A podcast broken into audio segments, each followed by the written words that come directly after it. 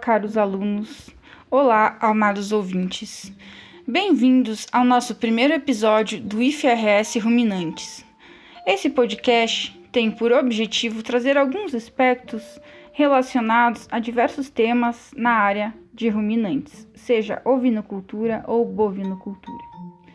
Neste primeiro episódio, falaremos brevemente sobre questões históricas relacionadas à ovinocultura.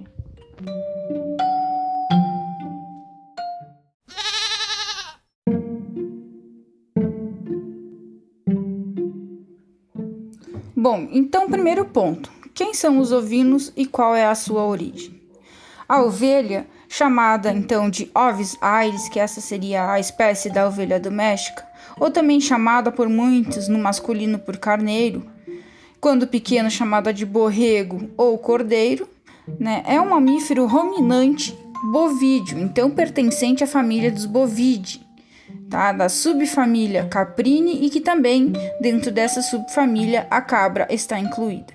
Então, se formos observar na classificação né, dos ovinos, o que, que a gente tem? Que os ovinos eles pertencem ao reino animal, à classe dos mamíferos, à ordem ungulata, subordem Artiodactyla, da subfamília Caprine, da família Bovide e do gênero Ovis né, especificamente a espécie doméstica Ovis aires, ok? É uma espécie então de grande importância econômica, né, sendo fonte de carne, leite, lã e também couro, de, dependendo da raça que a gente estiver trabalhando. Então, qual que é a origem desses ovinos? Tá?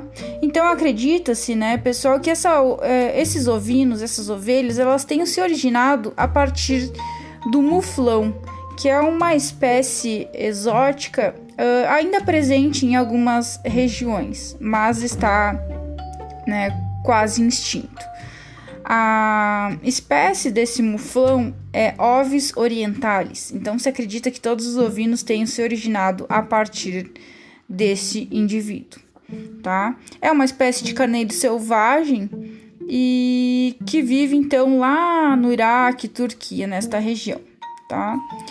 Esse muflão se assemelha com carneiro doméstico, então, como dica, observem ou digitem na internet o muflão que vocês vão observar qual é o aspecto, a aparência deste animal, tá? Tem pernas e pescoços proporcionalmente mais longos do que os ovinos. A lã é muito mais curta, de cor marrom escura, ficando esbranquiçada no nariz, olhos e metade inferior das pernas e barriga.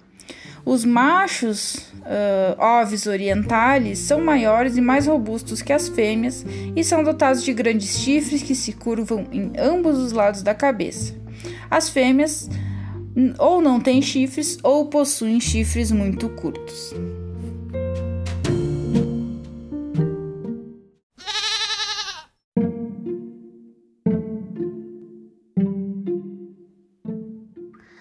Nós sabemos que a ovinocultura ela foi um alicerce fundamental para que a civilização humana né, desse esses primeiros passos rumo ao desenvolvimento e, e o progresso.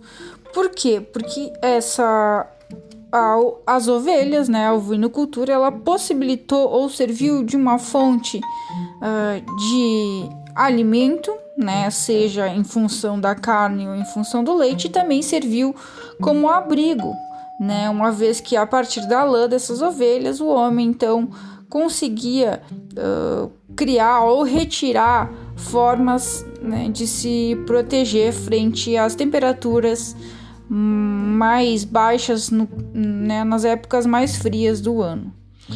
Com a necessidade de suprir a subsistência das comunidades, né, pessoal, então, através da exploração dos produtos oriundos da criação de ovinos, houve uma contribuição bastante importante né, desses ovinos, no sentido de que, a partir das ovelhas, os homens puderam então se proteger e, consequentemente, sobreviver.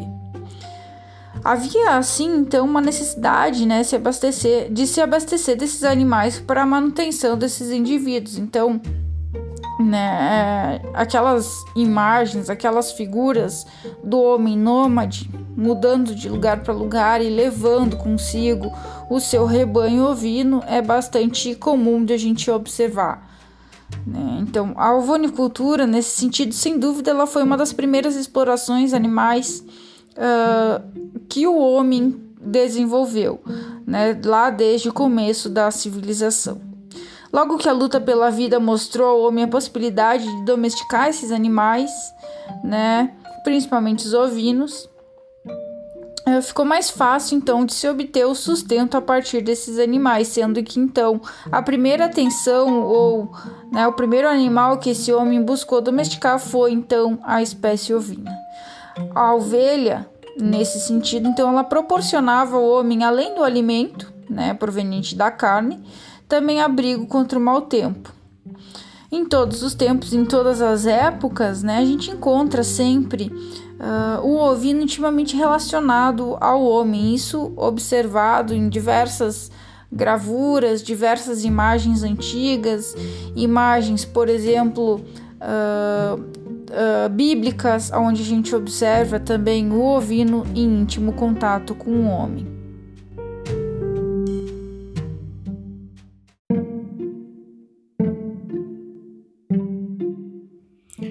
Bom, então, desde a Ásia Central, pessoal, que é a possível origem desses ovinos, né, esses animais eles acabaram se espalhando de forma gradual e alcançaram, então, uma distribuição mundial. Lembrem quando a gente comentou uh, em relação aos bovinos? A situação é a mesma, né? A origem dos bovinos também é ali na região uh, europeia, a região asiática, e a partir daí os animais eles acabaram então uh, se distribuindo ao longo né, do globo.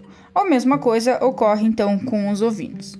Então, a partir da Ásia Central, elas alcançaram então uma distribuição mundial, né, que está diretamente correlacionado com questões uh, de clima, solo e também relacionados com a exploração do gado. Então é bastante comum aqui no Rio Grande do Sul, principalmente a gente observa, né, que muitas fazendas a gente tem a exploração do gado e da ovelha de forma concomitante. Então elas estão bastante associadas.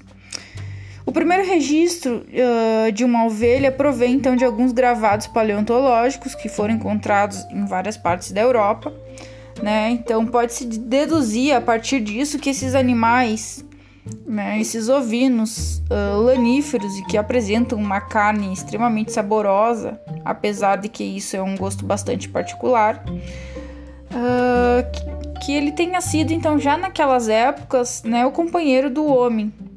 Acredita-se que o homem se aproximou da ovelha não por questões, né, inicialmente por questões de subsistência, Posteriormente foi que o homem então observou um potencial né, nesse, nesse ovino como sendo então uma fonte de carne, uma fonte de lã, fonte de leite também.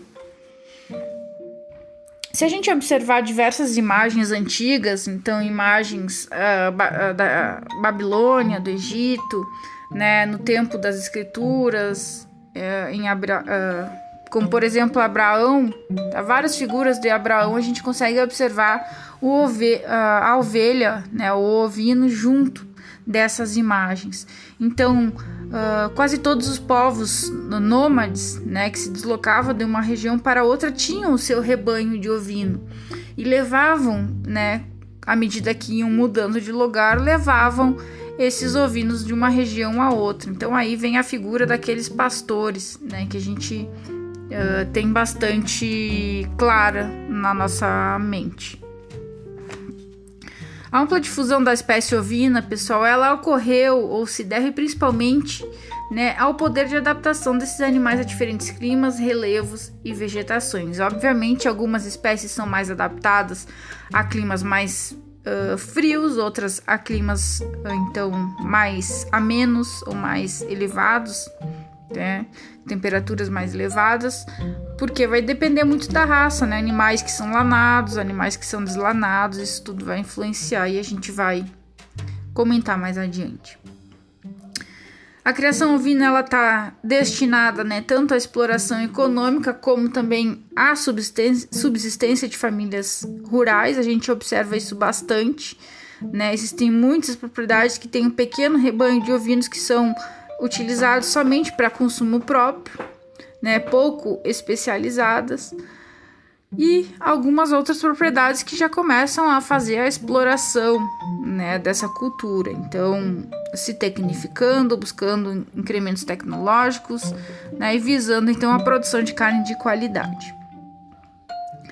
De acordo com a FAO, Uh, isso são dados de 2018, tá, pessoal?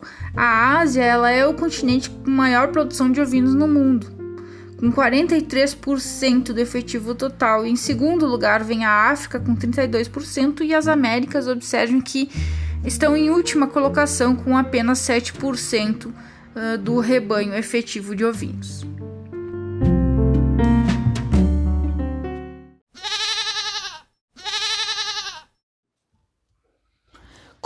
Se deu ó, o início da ovinocultura no Brasil?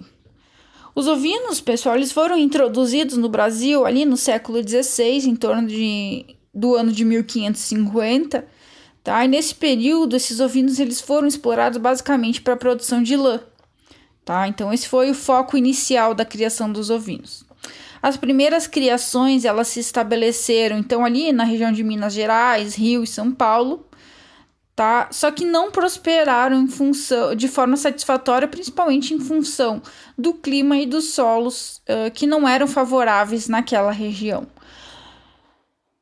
No Rio Grande do Sul, a gente tem uma situação um pouco diferente, porque houve uma maior, uma melhor adaptação desses ovinos na região né, sul do Brasil. Então, aqui houve influência basicamente da colonização espanhola tá? Como os ovinos, então, como eu já comentei, eram inicialmente voltados para a produção de lã, esses ovinos eles acabaram se adaptando à região sul, então era nessa região o principal rebanho, né, nessa época de criação de ovinos. Contudo, à medida que o mercado ele foi se alterando, né, ou se ajustando às necessidades, uh, os animais eles também foram se modificando. Inicialmente havia animais principalmente voltados para a produção de lã e à medida que a busca por carne foi aumentando, então esse rebanho gradativamente ele vai sendo substituído por animais de duplo propósito ou até mesmo, né, hoje que a gente observa uh, rebanhos voltados para a produção de carne. A criação de ovinos no território brasileiro, pessoal, que a gente observa que ela está bastante disseminada, então de de 558 micro-regiões presentes no Brasil, a gente observa que em 547, ou seja, 98% dessas micro-regiões, tem a presença desses ovinos. Tá? A principal região é a região Nordeste, onde dos 10 maiores estados produtores, 5 estão presentes na região Nordeste. Temos a região Sul, também com destaque, né? Rio Grande do Sul é um, também apresenta destaque na criação de ovinos e outras regiões, como região centro-oeste, né, englobando os estados do Mato Grosso Mato Grosso do Sul. Hoje o que a gente observa é que a produção de carne ela é o principal objetivo da ovinocultura. Né? À medida que os preços pagos ao, ao produtor eles acabam se elevando, né, isso estimula a que os produtores busquem aumentar a produção né, de animais voltados à carne. Então, isso torna né, a, os preços elevados tornam essa atividade mais atraente e mais rentável. Tá? Então, os estímulos a partir do aumento do preço para maior produção de cordeiros levam ao aumento do número né, de animais abatidos uh, por esses produtores. Então, é a lei da oferta e procura. Então, à medida que o mercado está buscando né, carne de qualidade, carne ovina de qualidade, isso eleva o preço se a gente não tem oferta suficiente, isso eleva o preço e acaba estimulando os produtores a aumentar a sua produção. OK? O aumento do rebanho nacional, pessoal, e o incremento da oferta de animais jovens para abate e o fortalecimento da cadeia produtiva através de organização de produtores ainda são desafios né, que a ovinocultura tem que enfrentar. A gente não observa uma cadeia produtora de carne de ovelha, por exemplo, uh, bem estruturada. Então, ainda há muitos gargalos dentro da cadeia produtiva de ovinos. Uh, a gente acaba conversando muitas vezes com produtores que uh, comentam em relação a essa falta de estruturação da cadeia. Então, hoje, muitos produtores acabam fazendo espécies de cooperativas, né? uh, buscando então uh, ter uma maior oferta de carne né, a ser encaminhada, por exemplo, para os abatedouros, para os frigoríficos, para então tentar estimular ou organizar essa cadeia. Infelizmente, o que a gente observa hoje é muito abate clandestino ainda, né, em relação à ovinocultura.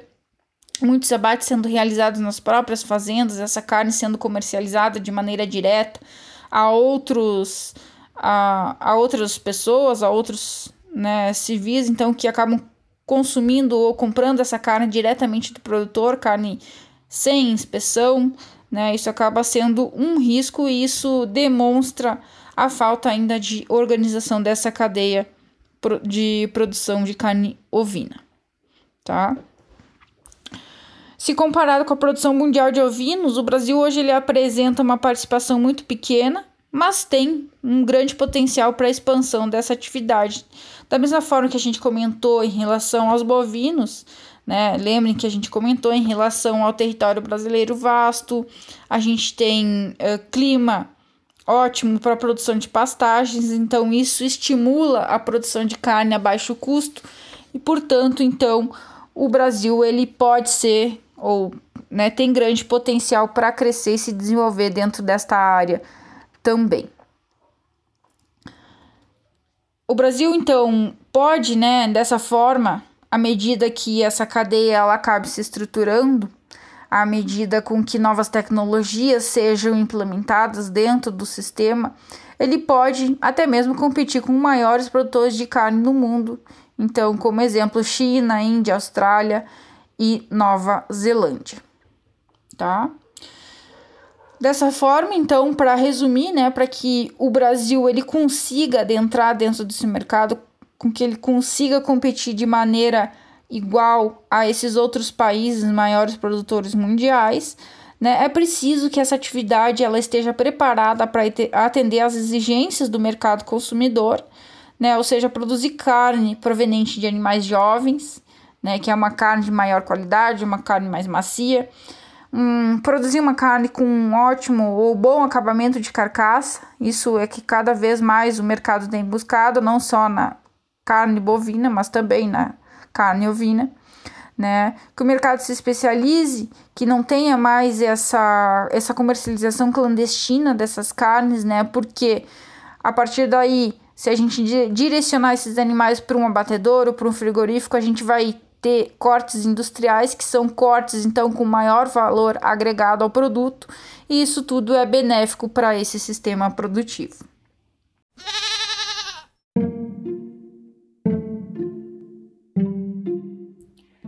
Por que a ovinocultura ela se desenvolveu no Rio Grande do Sul?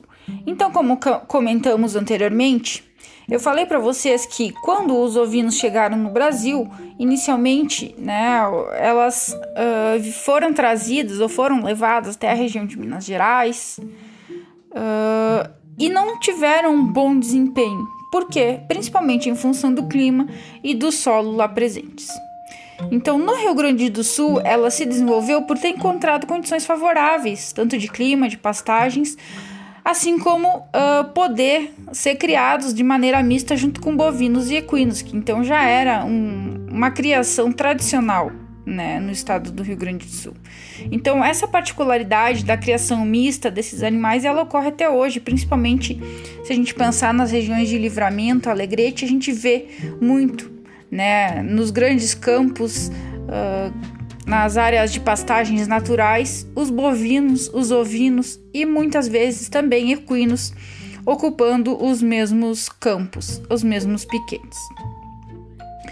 No início, esses ovinos, então, eles foram destinados principalmente a abate, né, para produção de carne, mas que era consumido dentro dessas grandes estâncias.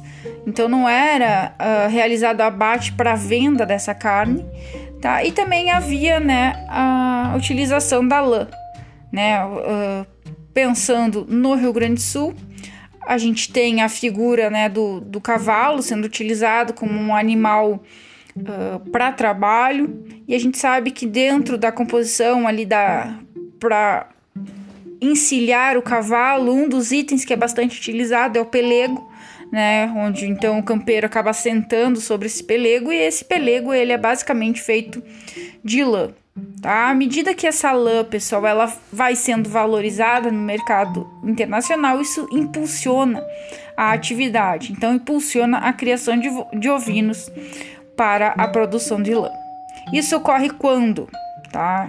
Essa impuls, impulsão, estímulo à produção de ovinos para produção de lã, ela ocorre lá pelo século 17, tá?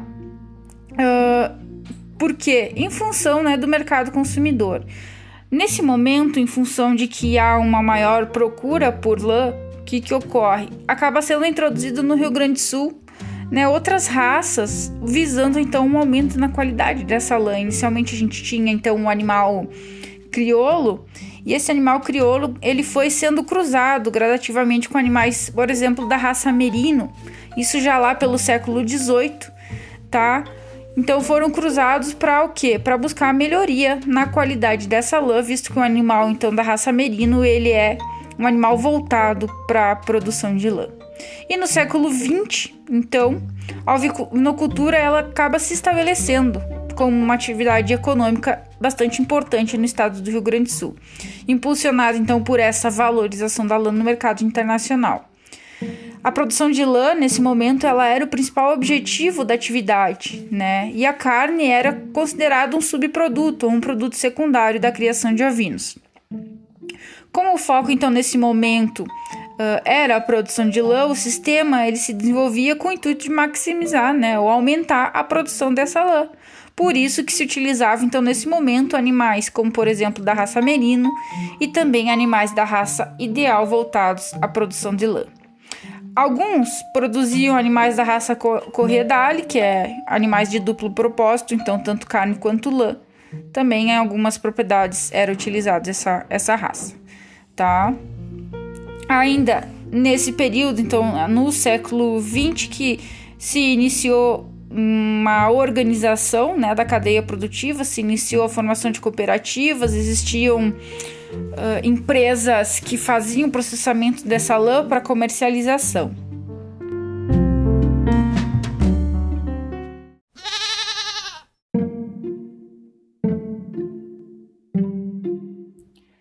Por que a ovinocultura ela se desenvolveu no Rio Grande do Sul? Então, como comentamos anteriormente, eu falei para vocês que quando os ovinos chegaram no Brasil, inicialmente, né, elas uh, foram trazidas ou foram levadas até a região de Minas Gerais uh, e não tiveram um bom desempenho. Por quê? Principalmente em função do clima e do solo lá presentes.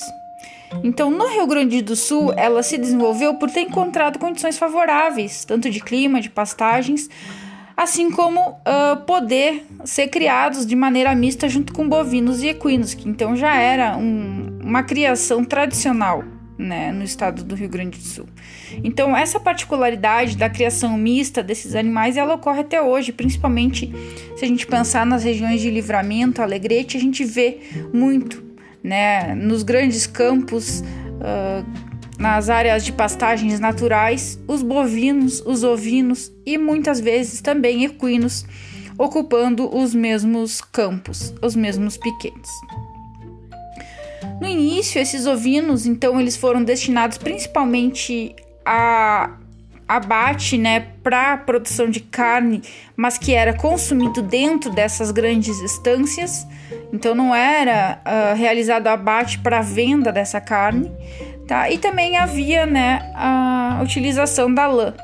Né? Uh, pensando no Rio Grande do Sul, a gente tem a figura né, do, do cavalo sendo utilizado como um animal uh, para trabalho, e a gente sabe que dentro da composição ali da para encilhar o cavalo, um dos itens que é bastante utilizado é o pelego, né, onde então o campeiro acaba sentando sobre esse pelego e esse pelego ele é basicamente feito de lã. Tá? À medida que essa lã, pessoal, ela vai sendo valorizada no mercado internacional, isso impulsiona a atividade, então impulsiona a criação de, de ovinos para a produção de lã. Isso ocorre quando, tá? Essa impuls, impulsão, estímulo à produção de ovinos para produção de lã, ela ocorre lá pelo século 17, tá? Uh, por quê? Em função né, do mercado consumidor. Nesse momento, em função de que há uma maior procura por lã, o que, que ocorre? Acaba sendo introduzido no Rio Grande do Sul né, outras raças, visando então um aumento na qualidade dessa lã. Inicialmente a gente tinha então um animal crioulo e esse animal crioulo ele foi sendo cruzado gradativamente com animais, por exemplo, da raça merino. Isso já lá pelo século XVIII, tá? Então foram cruzados para o quê? Para buscar a melhoria na qualidade dessa lã, visto que o animal então da raça merino ele é um animal voltado para a produção de lã. E no século XX, então, a ovinocultura ela acaba se estabelecendo como uma atividade econômica bastante importante no estado do Rio Grande do Sul, impulsionada então por essa valorização da lã no mercado internacional. A produção de lã, nesse momento, ela era o principal objetivo da atividade, né? E a carne era considerada um subproduto, um produto secundário da criação de ovinos. Como o foco, então, nesse momento uh, era a produção de lã, o sistema ele se desenvolvia com o intuito de maximizar, né, ou aumentar a produção dessa lã. Por isso que se utilizava então nesse momento animais como por exemplo da raça merino e também animais da raça ideal voltados à produção de lã. Alguns produziam animais da raça corredale, que é animais de duplo propósito, então tanto carne quanto lã. Também em algumas propriedades era utilizada essa, essa raça, tá? ainda nesse período, então no século XX, que se iniciou uma organização né, da cadeia produtiva, se iniciou a formação de cooperativas, existiam uh, empresas que faziam processamento dessa lã para comercialização.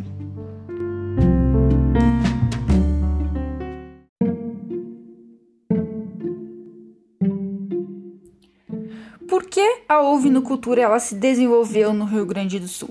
Então, como comentamos anteriormente, eu falei para vocês que quando os ovinos chegaram no Brasil, inicialmente, né, elas uh, foram trazidas ou foram levadas até a região de Minas Gerais uh, e não tiveram um bom desempenho. Por quê? Principalmente em função do clima e do solo lá presentes. Então, no Rio Grande do Sul, ela se desenvolveu por ter encontrado condições favoráveis, tanto de clima, de pastagens, assim como uh, poder ser criados de maneira mista junto com bovinos e equinos, que então já era um, uma criação tradicional né, no estado do Rio Grande do Sul. Então, essa particularidade da criação mista desses animais, ela ocorre até hoje, principalmente se a gente pensar nas regiões de Livramento, Alegrete, a gente vê muito né, nos grandes campos, uh, nas áreas de pastagens naturais, os bovinos, os ovinos e muitas vezes também equinos ocupando os mesmos campos, os mesmos piquetes. No início, esses ovinos, então, eles foram destinados principalmente a abate, né, para produção de carne, mas que era consumido dentro dessas grandes estâncias. Então não era uh, realizado abate para venda dessa carne, tá? E também havia, né, a utilização da lã, né? Uh, pensando no Rio Grande do Sul, a gente tem a figura, né, do, do cavalo sendo utilizado como um animal Uh, para trabalho e a gente sabe que dentro da composição ali da para encilhar o cavalo, um dos itens que é bastante utilizado é o pelego, né, onde então o campeiro acaba sentando sobre esse pelego e esse pelego ele é basicamente feito de lã. Tá? À medida que essa lã, pessoal, ela vai sendo valorizada no mercado internacional, isso impulsiona a atividade. Então, impulsiona a criação de, de ovinos para a produção de lã. Isso ocorre quando, tá? Essa impulsão, estímulo à produção de ovinos para produção de lã, ela ocorre lá pelo século 17, tá? Uh, por quê? Em função né, do mercado consumidor. Nesse momento, em função de que há uma maior procura por lã, o que, que ocorre? Acaba sendo introduzido no Rio Grande do Sul né, outras raças, visando então um aumento na qualidade dessa lã. Inicialmente a gente tinha então um animal crioulo, e esse animal crioulo ele foi sendo cruzado gradativamente com animais, por exemplo, da raça merino, isso já lá pelo século XVIII, tá? Então foram cruzados para o quê? Para buscar melhoria na qualidade dessa lã, visto que o animal então da raça merino ele é um animal voltado para a produção de lã. E no século XX, então, a ovinocultura ela acaba se estabelecendo como uma atividade econômica bastante importante no estado do Rio Grande do Sul, impulsionada então por essa valorização da lã no mercado internacional. A produção de lã, nesse momento, ela era o principal objetivo da atividade, né? E a carne era considerada um subproduto ou um produto secundário da criação de ovinos. Como o foco, então, nesse momento uh, era a produção de lã, o sistema ele se desenvolvia com o intuito de maximizar, né, ou aumentar a produção dessa lã. Por isso que se utilizava, então, nesse momento, animais como, por exemplo, da raça merino e também animais da raça ideal voltados à produção de lã. Alguns produziam animais da raça corredale, que é animais de duplo propósito, então tanto carne quanto lã. Também em algumas propriedades era utilizada essa, essa raça, tá? Ainda nesse período, então no século XX, que se iniciou uma organização né, da cadeia produtiva, se iniciou a formação de cooperativas, existiam uh, empresas que faziam o processamento dessa lã para comercialização.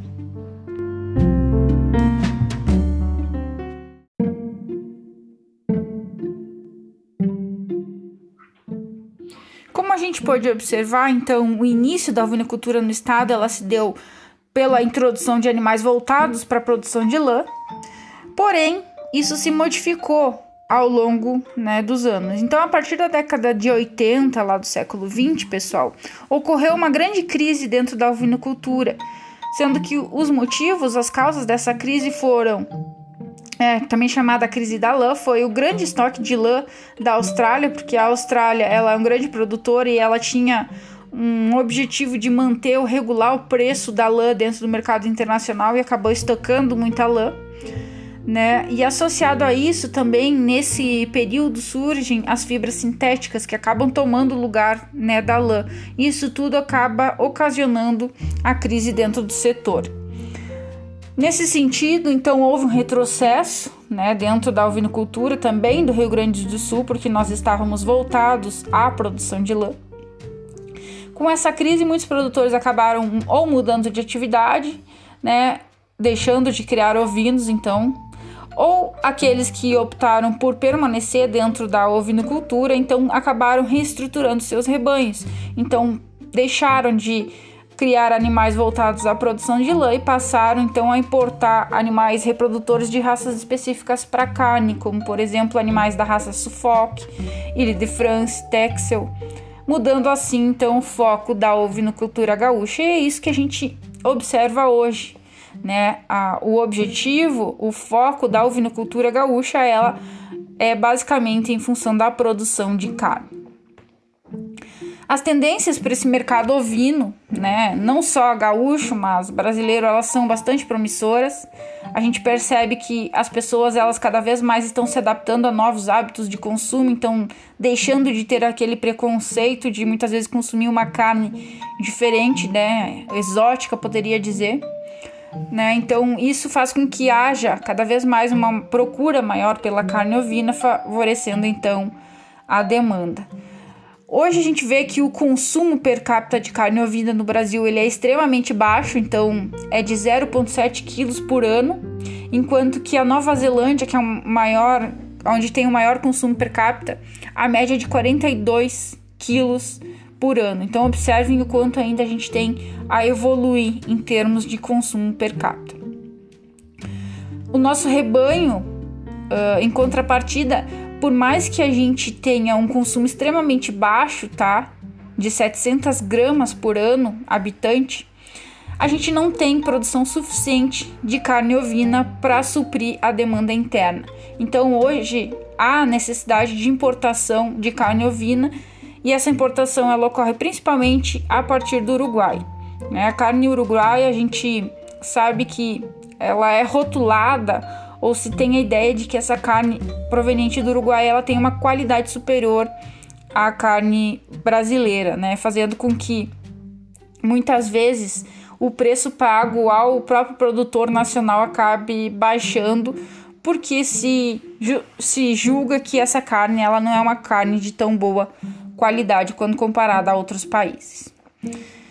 Cabe destacar ainda, por fim, né, que apesar de pequenos avanços que a gente tem observado ao longo desses últimos anos, ainda há uma necessidade né, de estruturação dessa cadeia ovina, como já comentamos anteriormente, né? Há necessidade de uh, terminar com esses abates uh, clandestinos, com essa informalidade né, da cadeia produtiva. E aí, consequentemente, né, quando se acaba com essa informalidade, a gente consegue produzir uma carne de qualidade superior, com uh, cortes nobres, e isso tudo faz com que o mercado ele venha a ganhar e que a gente consiga agregar um valor né, a esse produto.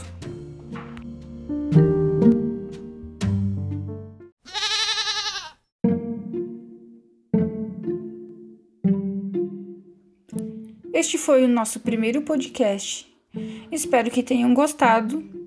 Até mais!